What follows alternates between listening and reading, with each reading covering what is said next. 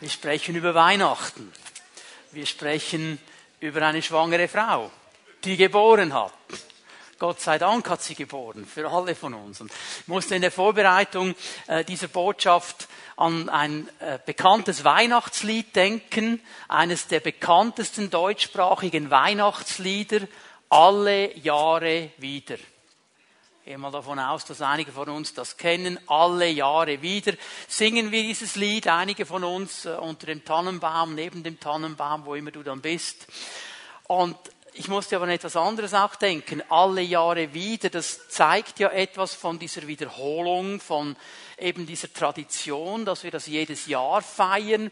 Und Wiederholung, Tradition ist an und für sich eine gute Sache, weil es uns so einen Rhythmus hineingibt, über die wichtigen Dinge nachzudenken für unsere Gesellschaft, für unsere Leben.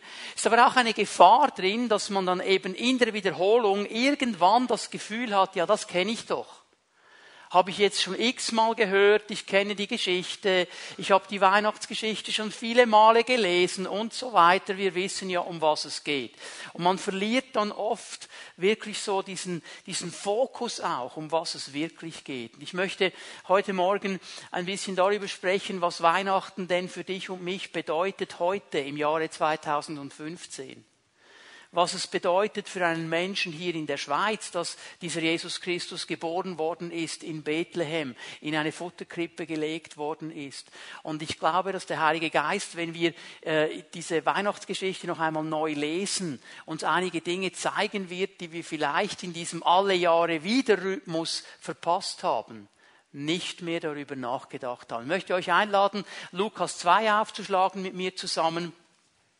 Wir werden anlesen, wie Lukas diese Weihnachtsgeschichte uns überliefert. Lukas 2 ab Vers 1. In jener Zeit erließ Kaiser Augustus den Befehl an alle Bewohner seines Weltreiches, sich in Steuerlisten eintragen zu lassen. Die ersten drei Worte sind ganz wichtig.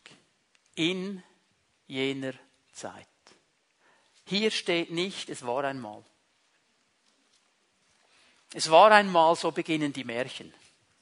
Es war einmal Rumpelstilzchen, Rotkäppchen und wie sie alle hießen. Und wenn wir diese Worte hören, dann wissen wir, okay, das ist ein Märchen. Lukas verweist hier aber nicht auf es war einmal, sondern er verweist auf eine ganz bestimmte Zeit.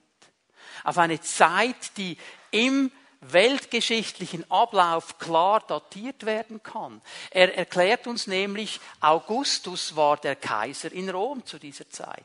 Und er erklärt uns im Vers 2, dass Quirinius der Gouverneur von Syrien war. Und beide diese Männer kannst du in den Geschichtsbüchern in der Weltgeschichte finden. Du kannst sie datieren. Also was Lukas uns hier beschreibt und aufzeigt, ist nicht ein Märchen, ist nicht eine Fabel, ist etwas, das sich genau so zugetragen hat, ist Teil unserer Weltgeschichte.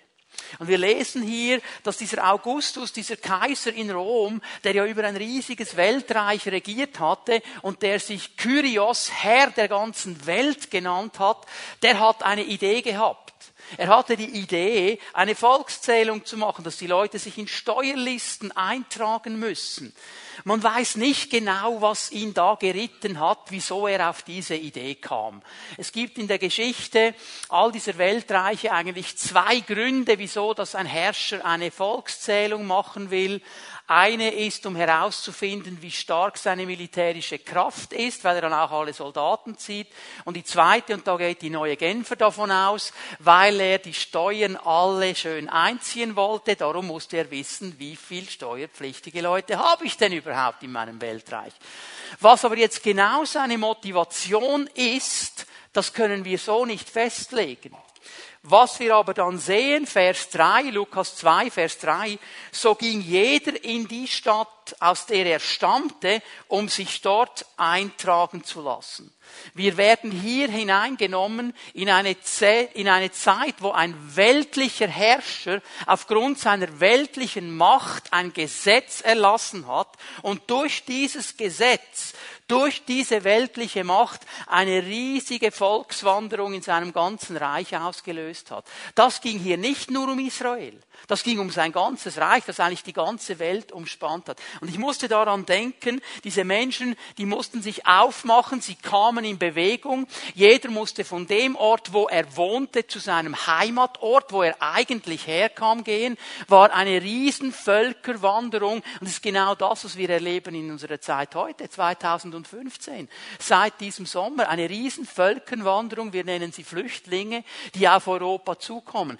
Alle diese Menschen sind unterwegs, weil irgendwo irgendwelche weltliche Herrscher aufgrund ihrer weltlichen Macht Entscheidungen getroffen haben, sich in Kriege gestürzt haben, Menschen unterdrückt haben und die mussten flüchten. Also die Situation ist eine ganz ähnliche. Und wenn wir die Nachrichten anschauen, wenn wir hineinschauen in diese Situation, dann haben wir oft so den Eindruck, ha, wir sind machtlos, wir sind ohnmächtig, was machen wir? Irgendwie ein weltlicher Herrscher kommt auf irgendeine Idee und alle müssen rennen und wir sind mitten in diesem Strom drin. Wir sind hier in Europa drin, in diesem Flüchtlingsstrom. Was machen wir damit? Und wir vergessen in dieser Situation eine ganz wichtige Sache. Und das ist der erste Punkt meiner Predigt, den ich aus diesen drei Versen herausnehme.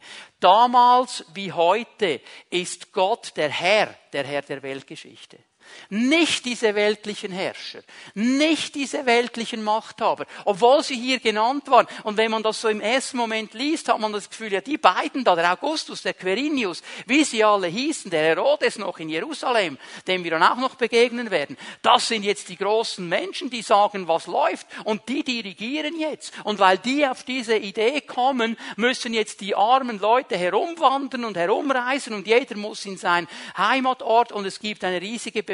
Und was können wir schon dagegen machen? Wir sind ja ganz, ganz kleine und das sind die Mächtigen und wir sind denen einfach unterworfen. Und ihr lieben Leute, wir vergessen eines. Wir vergessen es eines. Was uns jetzt hier erscheint wie die selbstherrliche Entscheidung eines Despoten ist das Drehbuch Gottes. Gott hat einen Plan. Gott hat einen Gedanken, den sehen wir nicht im ersten Moment. Wir sehen nur die weltliche Seite. Aber wir dürfen nie vergessen, in welcher Situation du im Moment auch gerade bist, wie du empfindest. Da sprechen Leute in mein Leben hinein. Vielleicht ein Chef, vielleicht ein Lehrer, vielleicht irgendwo jemand aus deiner Familie, irgendwer, der dich unter Druck setzen will, der von dir Dinge verlangen will, der dich in Bewegung setzen will. Und du denkst, was kann ich dagegen machen? Ich bin dem einfach unterworfen. Und in dieser Situation vergessen wir oft den Blick auf den, der die Dinge wirklich in der Hand hält, auf den, der die Dinge wirklich leitet. Gott hat das Drehbuch geschrieben. Er ist der Regisseur. Er sitzt im Regieraum. Wenn du dir ein Fußballspiel anschaust, ist es interessant, dass in der Kamera immer der erscheint, der den Ball hat.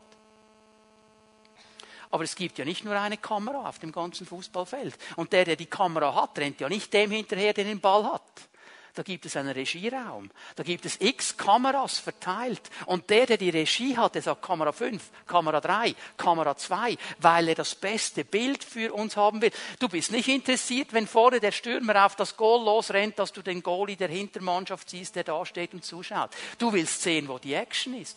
Und manchmal vergessen wir, den Blick in die richtige Richtung zu lenken. Wir sehen diese Dinge, wir fühlen uns in diesem Strom mitgerissen und vergessen, dass es Gott ist, der regiert regiert. Dass es Gott ist, der die Regie hat. Dass es Gott ist, der ein Drehbuch geschrieben hat. Wir sehen hier nur die Menschen, die sich bewegen mussten und in ihr Heimatort gehen mussten. Wisst ihr, das war nicht die Idee von Augustus. Da hat jemand schon lange vorher eine solche Idee gehabt. Du kannst dir aufschreiben, 3. Mose 25, Vers 10. 3. Mose 25, Vers 10. Es gab nämlich in Israel etwas. Und das hat der Herr eingeführt. Und das war das sogenannte Sabbatjahr, das Jubeljahr, das angenehme Jahr des Herrn. Und in diesem angenehmen Jahr des Herrn sollte jeder wieder dahin zurückgehen, wo er herkam, wo sein Herkunftsort war, wo sein Geburtsort war. Und es ist es nicht interessant, dass dieser Jesus, um den es hier ja geht, der dann geboren worden ist, 30 Jahre später, als erwachsener Mann, in seiner ersten Predigt, in seiner Heimatsynagoge in Nazareth, im Laufe seiner Predigt sagt, ich bin hier, um auszurufen, das angenehme Jahr des Herrn. Und hier hat dieses Jubeljahr begonnen. Das war nicht Augustus. Das war auch nicht Quirinius. Wie mächtig die Männer auch waren. Regie hat er hergeführt. Gott hat die Dinge in seiner Hand. Dreh dich mal zu deinem Nachbarn und sag ihm, Gott hat dein Leben in der Hand.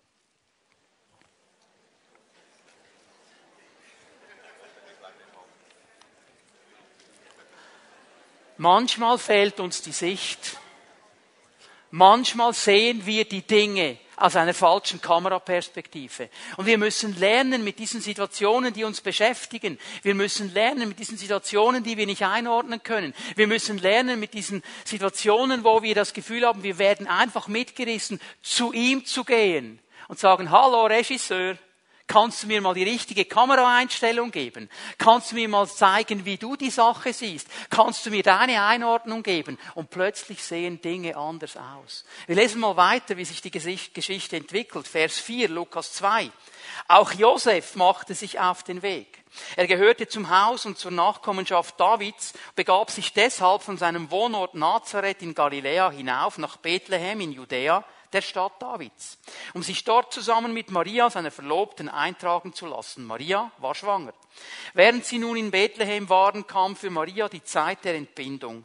Sie brachte ihr erstes Kind, einen Sohn zur Welt, wickelte ihn in Windeln, legte ihn in eine Futterkrippe, denn sie hatte keinen Platz in der Unterkunft bekommen.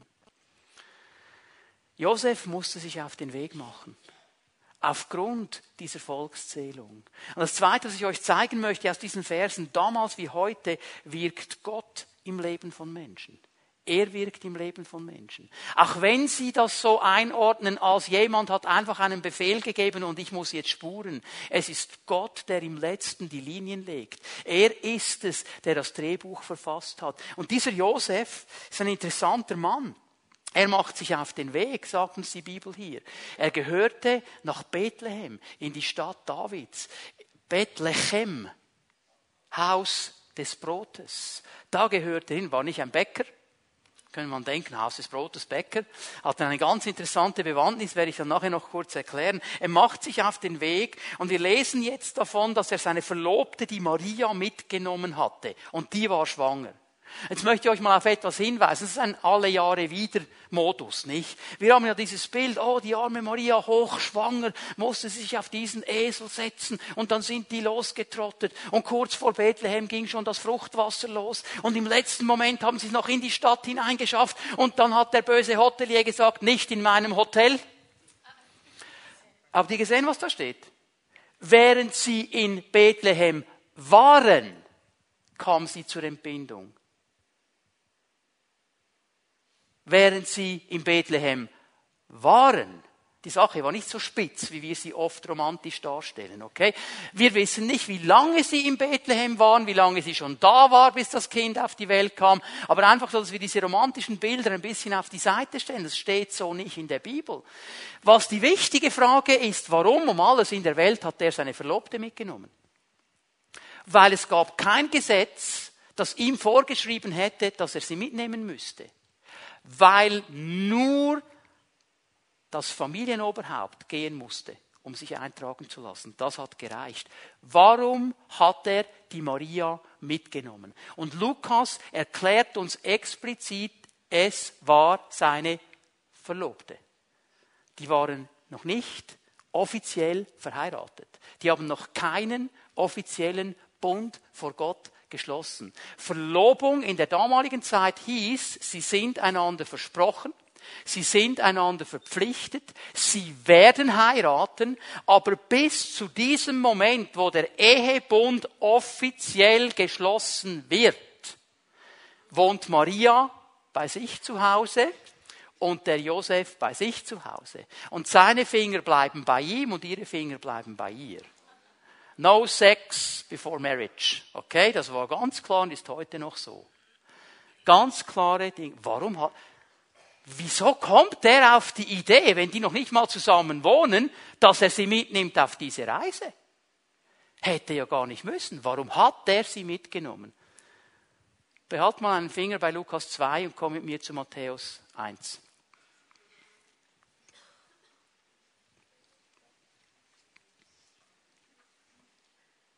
Vergesst nicht, das war gegen alle damaligen Normen. Das war gegen die ganze Gesellschaft. Ich meine, die ganze Sache war ja schon suspekt. Jetzt wird die Maria schwanger. Und erzählt allen, es sei vom Heiligen Geist. Ja, ich meine, wir sind alle erwachsen genug, dass wir wissen, wie Kinder entstehen. Sicher nicht vom Heiligen Geist, oder? Und der Josef sagt auch noch, er hätte nichts damit zu tun. Ja, bitteschön, wer dann? Also da war schon ein ziemliches Gerede in diesem Nazareth. Da war eine Riesendiskussion und das hat den Josef extrem beschäftigt, weil es war seine Verlobte. Und jetzt lesen wir hier mal Matthäus 1, Vers 19. Josef, ihr Verlobter, war ein Mann mit einer aufrechten Gesinnung. In seinem Herzen war alles in Ordnung. Gott hat über ihn gesagt, er ist aufrichtig in seinem Herzen. Und wisst ihr, die Bibel sagt, den aufrichtigen Menschen lässt es Gott gelingen. Zu denen spricht er. Und er hat sich überlegt, wie kann ich die Verlobung auflösen? Wie kann ich den Skandal niedrig halten? Wie kann ich der Maria helfen, dass sie nicht ihr Gesicht verliert? Wie kann ich meiner Familie helfen, dass wir nicht das Gesicht verlieren? Weil das war in der damaligen Zeit, wenn du schwanger geworden bist vor der Ehe, vor dem Eheschluss, das war eine Riesensache. Was mache ich jetzt? Und er hat darüber nachgedacht. Und jetzt lesen wir Vers 20. Während er sich noch mit diesen Gedanken trug, erschien ihm im Traum ein Engel des Herrn und sagte zu ihm, Josef, Sohn Davids, zögere nicht. Nur schon Sohn Davids. Er hat ihn daran erinnert, hey, du kommst aus der Linie Davids. Du kommst aus der Königslinie Davids. Und das hat für ihn schon sehr messianisch geklungen, denn er wusste als Jude, aus dieser Linie wird auch der Messias einmal kommen. Du bist der Sohn Davids. Zögere nicht, Maria als deine Frau zu dir zu nehmen, denn das Kind, das sie erwartet, ist vom Heiligen Geist. Er sagt, Josef, sie hat dich nicht angelogen. Josef, ich weiß, es ist schwierig für dich. Josef, ich weiß, das ist nicht Gyro nochmal. So laufen die Dinge im Normalfall nicht. Aber jetzt in dieser Situation, jawohl, sie ist schwanger vom Heiligen Geist, es ist in Ordnung. Und sie wird einen Sohn zur Welt bringen. Die Jungfrau wird einen Sohn gebären. Jesaja, prophetisch vorausgesagt. Dem sollst du den Namen Jesus geben, denn er wird sein Volk von aller Schuld befreien. Denn alles ist geschehen, weil sich erfüllen sollte, was der Herr durch den Propheten vorausgesagt hatte. Seht, die Jungfrau wird schwanger werden und einen Sohn zur Welt bringen und man wird ihm den Namen Immanuel geben, Gott mit uns. In diesem Kind, sagt Gott dem Josef, will ich den Menschen nahe sein und nahe kommen. Das ist mein Ziel mit diesem Kind. Und jetzt wusste Josef plötzlich, okay, hier hat jemand anders ein Drehbuch geschrieben. Hier hat jemand anders Regie geführt. Es ist nicht das, was ich natürlich kenne. Es ist nicht das, was ich natürlich erwarten würde. Aber jetzt sagt mir Gott, es geht in diese Richtung. Und bitte vergesst nicht, Josef war ein Jude, ein Israelit. Er kannte die Schriften. Und jetzt zitiert ihm dieser Engel die Schrift. Und ich kann mir nur eine Erklärung geben, dass jetzt Josef erkannte in dieser ungemütlichen, schwierigen Situation, weil die ganze Gesellschaft sagt, so geht das nicht, ist die Hand Gottes drin. Und das ist die Herausforderung.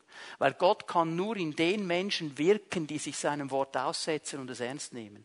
Er kann sich nur in den Menschen wirksam zeigen, die sagen, Herr, wir glauben dir, wir lassen uns auf dein Reden ein, wir gehen mit dir, wir gehen mit dir. Wenn der gesagt hätte, das kann gar nicht sein, das ist unlogisch und unnatürlich und alle sagen dasselbe, dass das so nicht gehen kann, dann hätte Gott nicht wirken können. Dann hätte sich Josef nicht auf den Weg machen müssen, Maria schon gar nicht mitnehmen müssen. Warum hat er sie mitgenommen? Weil er angefangen hat, das zu tun, was der Engel ihn eigentlich so ein bisschen drauf geschoben hat. Schau mal in die Schrift. Schau mal in die Propheten. Und da hat er nachgedacht, ja, ich bin Jude, ich habe die Schrift gelernt, ich kenne die Schrift, ich habe Bar Mitzwa gemacht, ich bin ein Sohn des Buchstabens, ich kenne das. Irgendwo gab es doch so einen Prophet. Wie hat der schon wieder geheißen? Micha, Micha war's, Micha, Micha 5, 1. So hat er es nicht gesehen, so wissen wir es. Er musste zuerst die Rolle nehmen des Propheten Micha und dann hat er gesucht und dann ist er da gelandet, was in unserer Bibel Micha 5, 1 ist.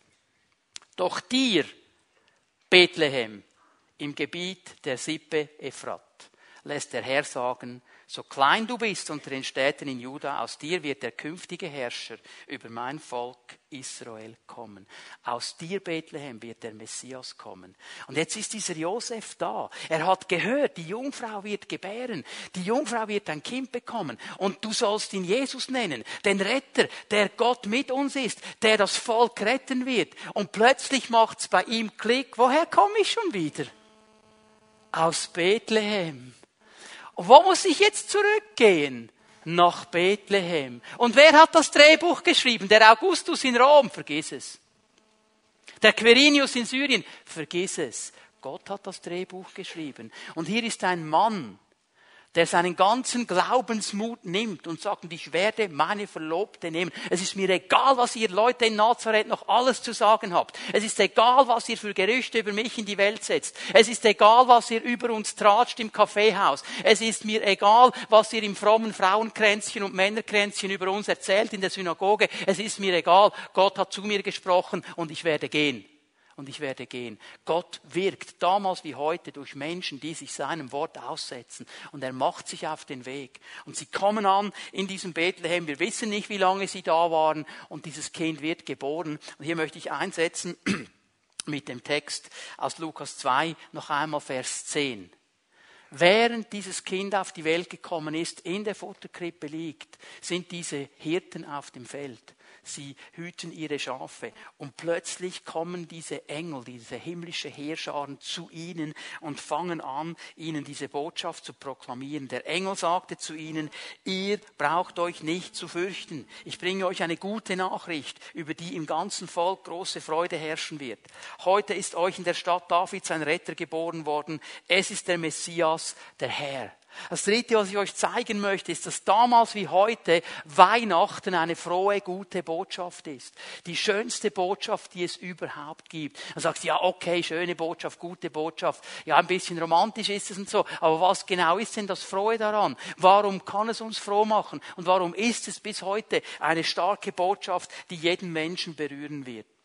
Ganz einfach darum, weil es um Jesus Christus, unseren Retter geht. Ganz einfach darum, weil Gott in diesem Kind Mensch geworden ist und an unsere Seite getreten ist und mit uns leben will. Und das Erste, was ich hier drin einmal sehe, ist das Erste, was der Engel sagen muss. Hey, keine Angst. Jungs, keine Angst. Und ich kann die Engel gut verstehen. Ich kann sie gut verstehen, wenn da plötzlich ein Engel vor dir steht.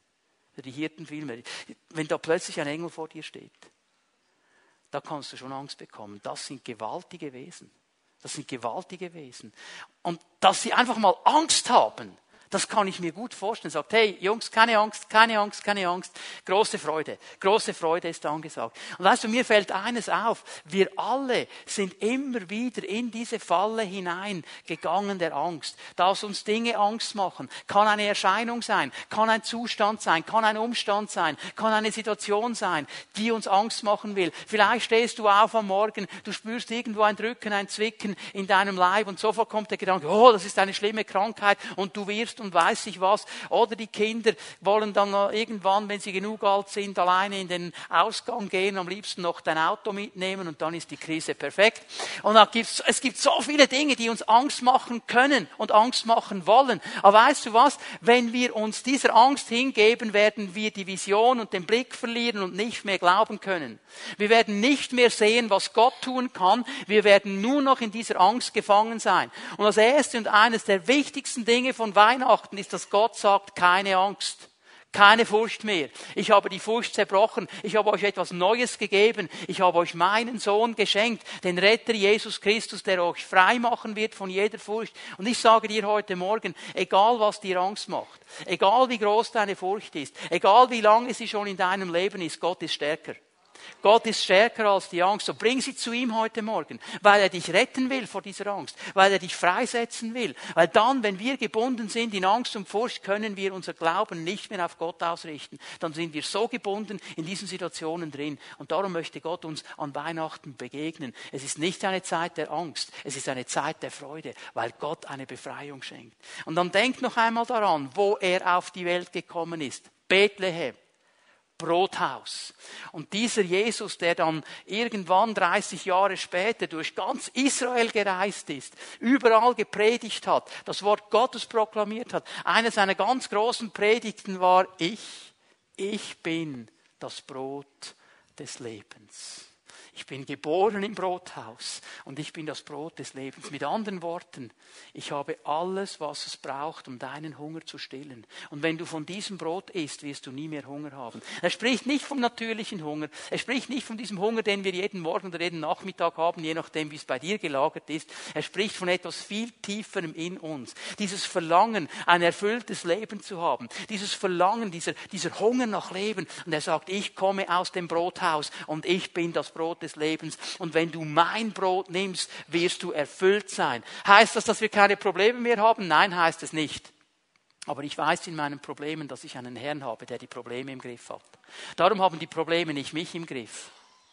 Im Griff hat mich der Herr. Und er hat meine Probleme im Griff. Und er gibt mir das Brot, das ich brauche. Darum ist Weihnachten eine frohe Botschaft. Und dann, wie hat das geklungen für diese Hirten? Übrigens, übrigens die Hirten unterste soziale Schicht in der damaligen Zeit. Zu denen ging man nicht. Also so eine Botschaft würde man gar nie da predigen. Da ging man zuerst zu Herodes zum König, in die High Society. Aber da in dieser unteren sozialen Schicht, da kommt dieser Engel und sagt, Leute, für euch ist dieser Retter geboren. Wir werden nachher noch einmal darauf zurückkommen, was das für uns bedeutet. Und er sagt ihnen, er ist der Retter der Welt. Er ist der Retter der Welt. Dieses griechische Wort sozo bedeutet eine völlige Befreiung, eine völlige Erlösung, eine völlige Wiederherstellung nach Geist, Seele und Leib. Gott möchte unsere Leben umfassend berühren, in jedem Bereich deines deines Lebens, wo immer du gefangen bist, wo immer du unfrei bist, wo du Erlösung brauchst, wo du Vergebung brauchst, wo du Freisetzung brauchst. Dieses Kind, das in diese Krippe hineingelegt wurde, ist dein Retter. Und er ist es heute noch, weil er lebt und weil er hier ist in unserer Mitte und weil Weihnachten 2015 darum für uns eine fröhliche Zeit sein kann. Egal, wo du Freisetzung brauchst heute Morgen, bring sie zu diesem Jesus. Er ist hier. Er hat die Macht des Feindes besiegt und er kann dich freisetzen. Und dann hört er noch etwas, also die Hirten hören noch etwas. Er ist der Gesalbte, er ist der Christus. Übrigens, Christus ist nicht der Nachname von Jesus. Also Josef hieß nicht Christus zum Nachnamen und darum hieß Jesus dann auch Christus zum Nachnamen. Christus ist ein Ehrentitel.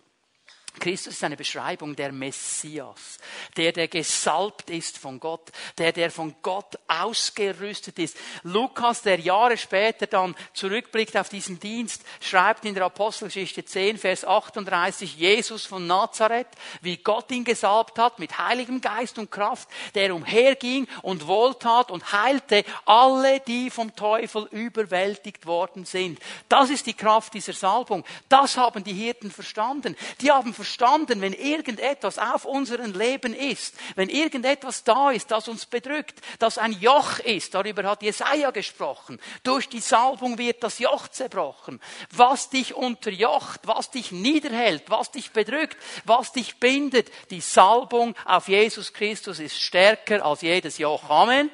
Das ist die frohe Botschaft von Weihnachten. Das haben diese Hirten gehört. Und ich sage dir heute Morgen, egal was dein Joch ist, egal was dich bindet, egal wie lange es schon auf deinem Leben ist, Jesus ist stärker.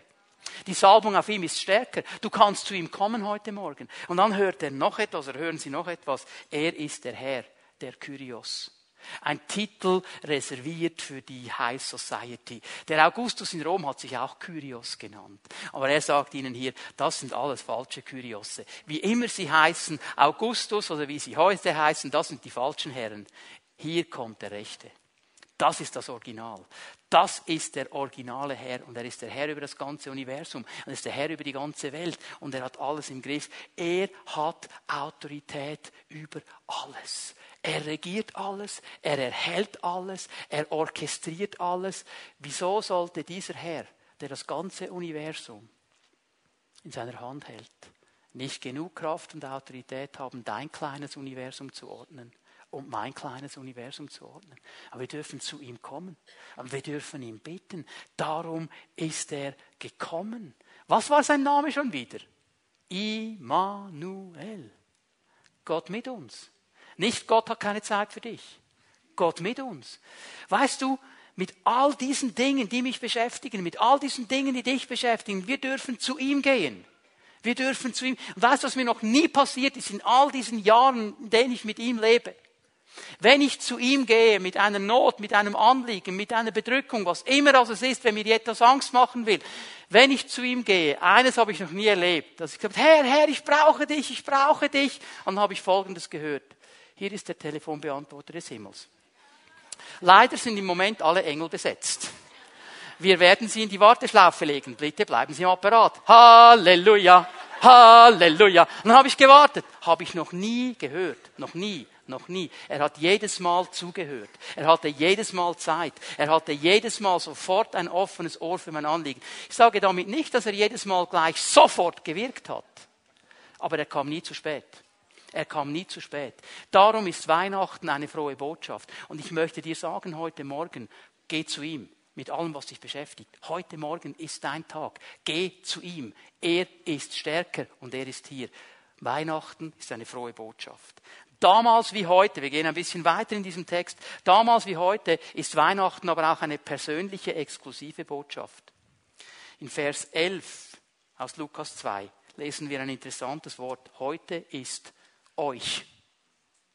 Heute ist euch in der Stadt Davids ein Retter geboren. Dieses euch bezieht sich nicht nur auf die Hirten, bezieht sich nicht nur auf die Menschen, die damals gelebt haben. Dieses euch bezieht sich auf jeden einzelnen Menschen, auf jeden einzelnen Menschen, der je gelebt hat und je noch leben wird, bis Jesus zurückkommt. Diese Botschaft ist für alle. Egal, ob du alt bist, ob du jung bist, ob du Mann bist, ob du Frau bist, ob du reich bist, ob du arm bist. Egal, woher du kommst, was dein kultureller Hintergrund ist, was dein sozialer Hintergrund ist, aus welcher Nation du kommst. Das ist egal. Diese Botschaft ist universell für jeden Menschen gedacht. Gott sagt uns in diesem Kind, das ist eine persönliche Botschaft für dich. Ich werde jetzt gleich etwas sagen und ich sage euch schon im Vorfeld, bevor ich es sage, wenn ich es dann gesagt habe, schaut mich nicht fromm an. Ich liebe Geschenke. Jetzt schau eine ganz fromm. Wie kann der so etwas sagen? Komm, sei doch ehrlich, jeder hat gern Geschenke, oder? Ich freue mich, wenn ich unter dem Tannenbaum ein Geschenk sehe mit meinem Namen dran. Das freut mich. Freuen wir uns doch alle, oder? Ich möchte, dass du über Weihnachten mal folgendermaßen nachdenkst. Siehst du diese Futterkrippe? Siehst du das Baby, das drin liegt in den Windeln? Und siehst du am kleinen Zeh des rechten Fußes diese kleine Masche? Zoom mal ein, was da steht. Weißt du, was da drauf steht? Dein Name für dich. Darum ist Jesus gekommen. Darum ist er, er ist nicht gekommen, um irgendwie den Engeln etwas zu beweisen. Er ist nicht gekommen, um den Teufel etwas zu beweisen. Er ist gekommen für dich und für mich. Er ist das Geschenk Gottes für dich und für mich. Darum ist er gekommen. Und diese Botschaft ist für jeden Einzelnen. Und Jesus Christus wird hier so klar benannt. Er ist der Retter. Nicht ein Retter. Der Retter. Es gibt nur einen im ganzen Universum, in der ganzen Weltgeschichte, der uns retten kann. Und das ist Jesus Christus. Es gibt kein anderer. Egal wie er heißt, egal was er für sich beanspruchen will, es gibt nur einen. Es gibt nur einen, der den Himmel verlassen hat und Mensch geworden ist. Es gibt nur einen, der unter den Menschen als Gott gelebt hat und ihnen gezeigt hat, wie man ein gottgefälliges Leben leben kann unter der Kraft des Heiligen Geistes. Und es gibt nur einen, der nie gesündigt hat. Und es gibt nur einen, der meine Fehler, meine Schuld, meine Vergehen, das, was ich falsch gemacht habe, meine Gemeinheiten, meine Fiesheiten auf sich genommen hat. Weil das Gesetz ist ganz klar. Es sagt, wer das Gesetz bricht, muss sterben. Und jeder von uns hat das Gesetz gebrochen. Jeder. Jeder. Jeder hätte sterben müssen. Und dieser Jesus, der als einziger das Gesetz nicht gebrochen hat, er hat den Tod auf sich genommen. Er ging an dieses Kreuz. Er starb einen schrecklichen, qualvollen Tod für dich und für mich.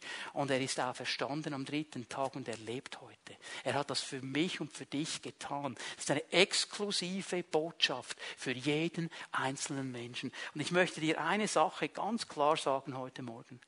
Wenn du aus eigener Kraft versuchst, dich zu retten, wenn du aus eigener Kraft versuchst, vor Gott wohlgefällig zu leben, du wirst es nicht schaffen. Ich muss dich enttäuschen. du wirst es nicht schaffen. Vielleicht gelingt es dir für ein paar Wochen, für ein paar Monate einigermaßen gottgefällig zu leben, aber irgendwann ist die Kraft vorbei.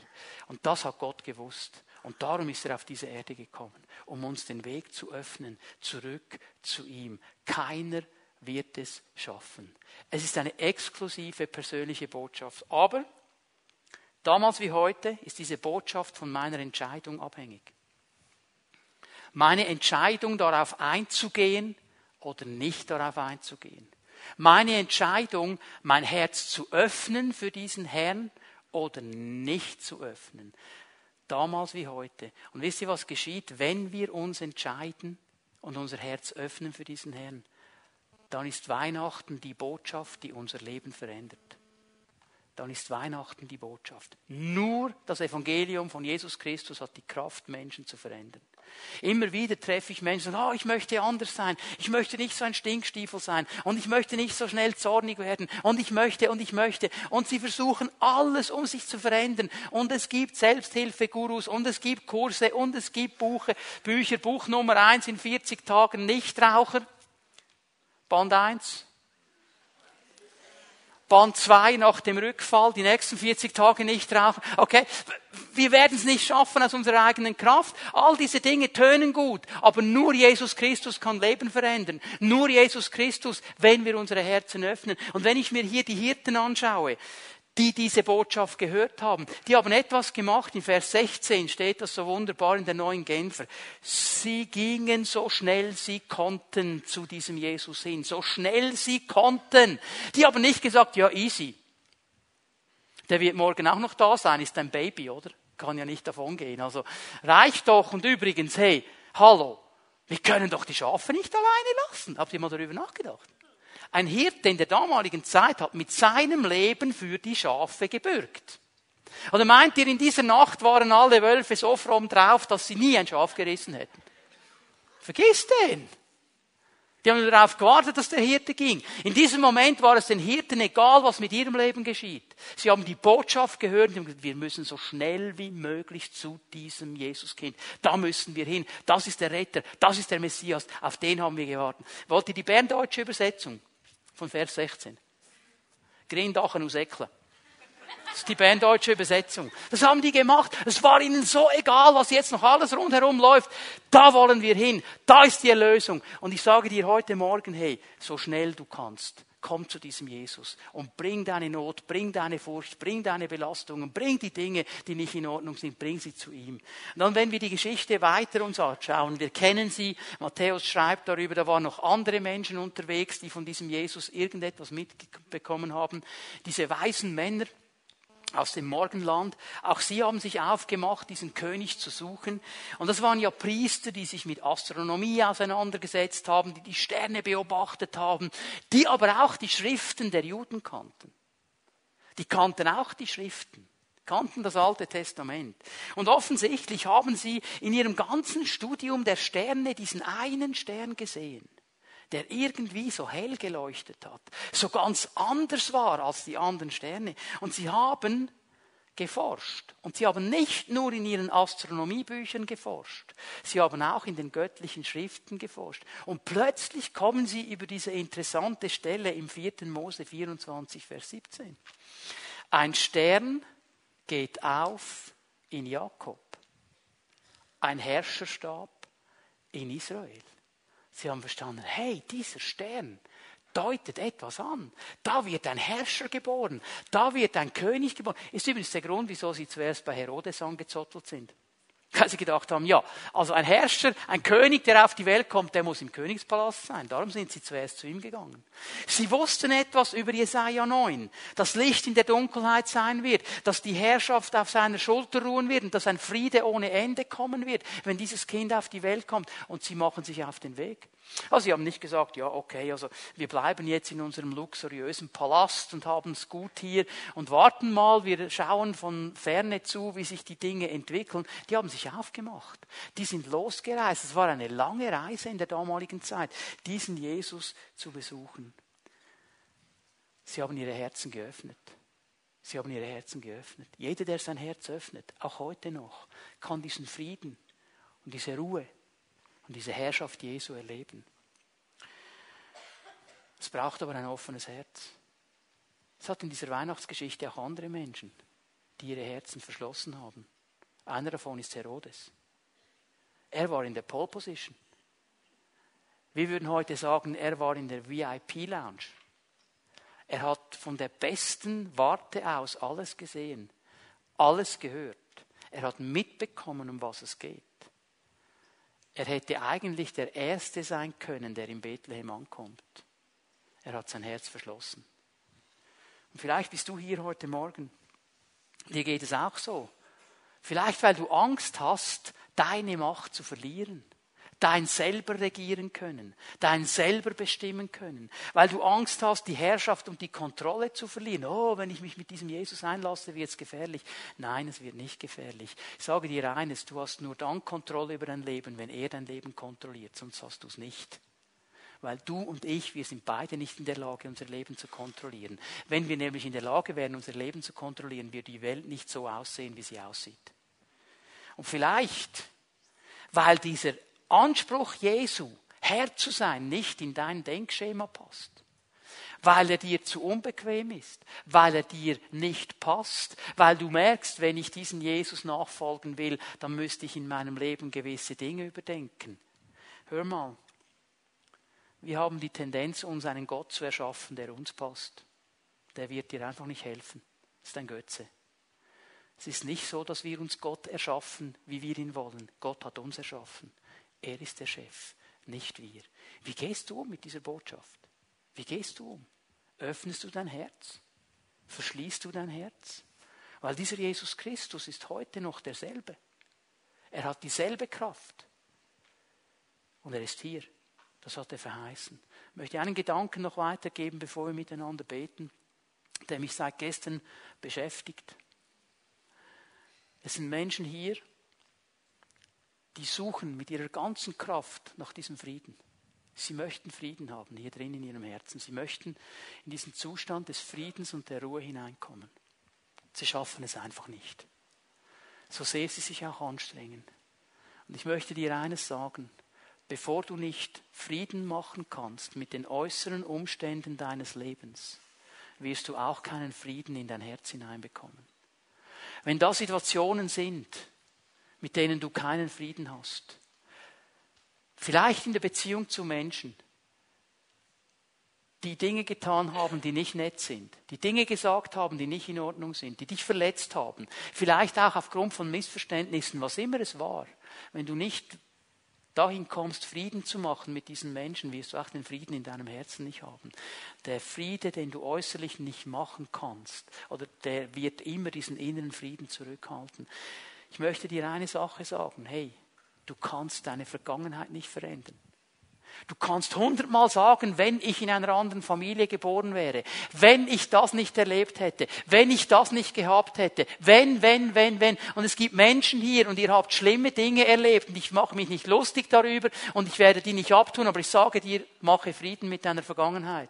Weil du lässt es zu, dass diese schreckliche Vergangenheit deine ganze Zukunft den Bach runtergehen lässt, weil du nur bestimmt bist von diesen Situationen. Mach Frieden damit. Vergib. Du bist da geboren, wo du geboren wurdest. Du bist in die Familie geboren, in die du geboren wurdest. Du hast die Geschwister, die du hast. Du kannst nicht verändern. Aber jetzt hast du einen Herrn, der dein Leben verändern kann. Und wenn du Frieden machen kannst mit diesen Situationen, dann wirst du erleben, wie Frieden in dein Leben hineinkommt.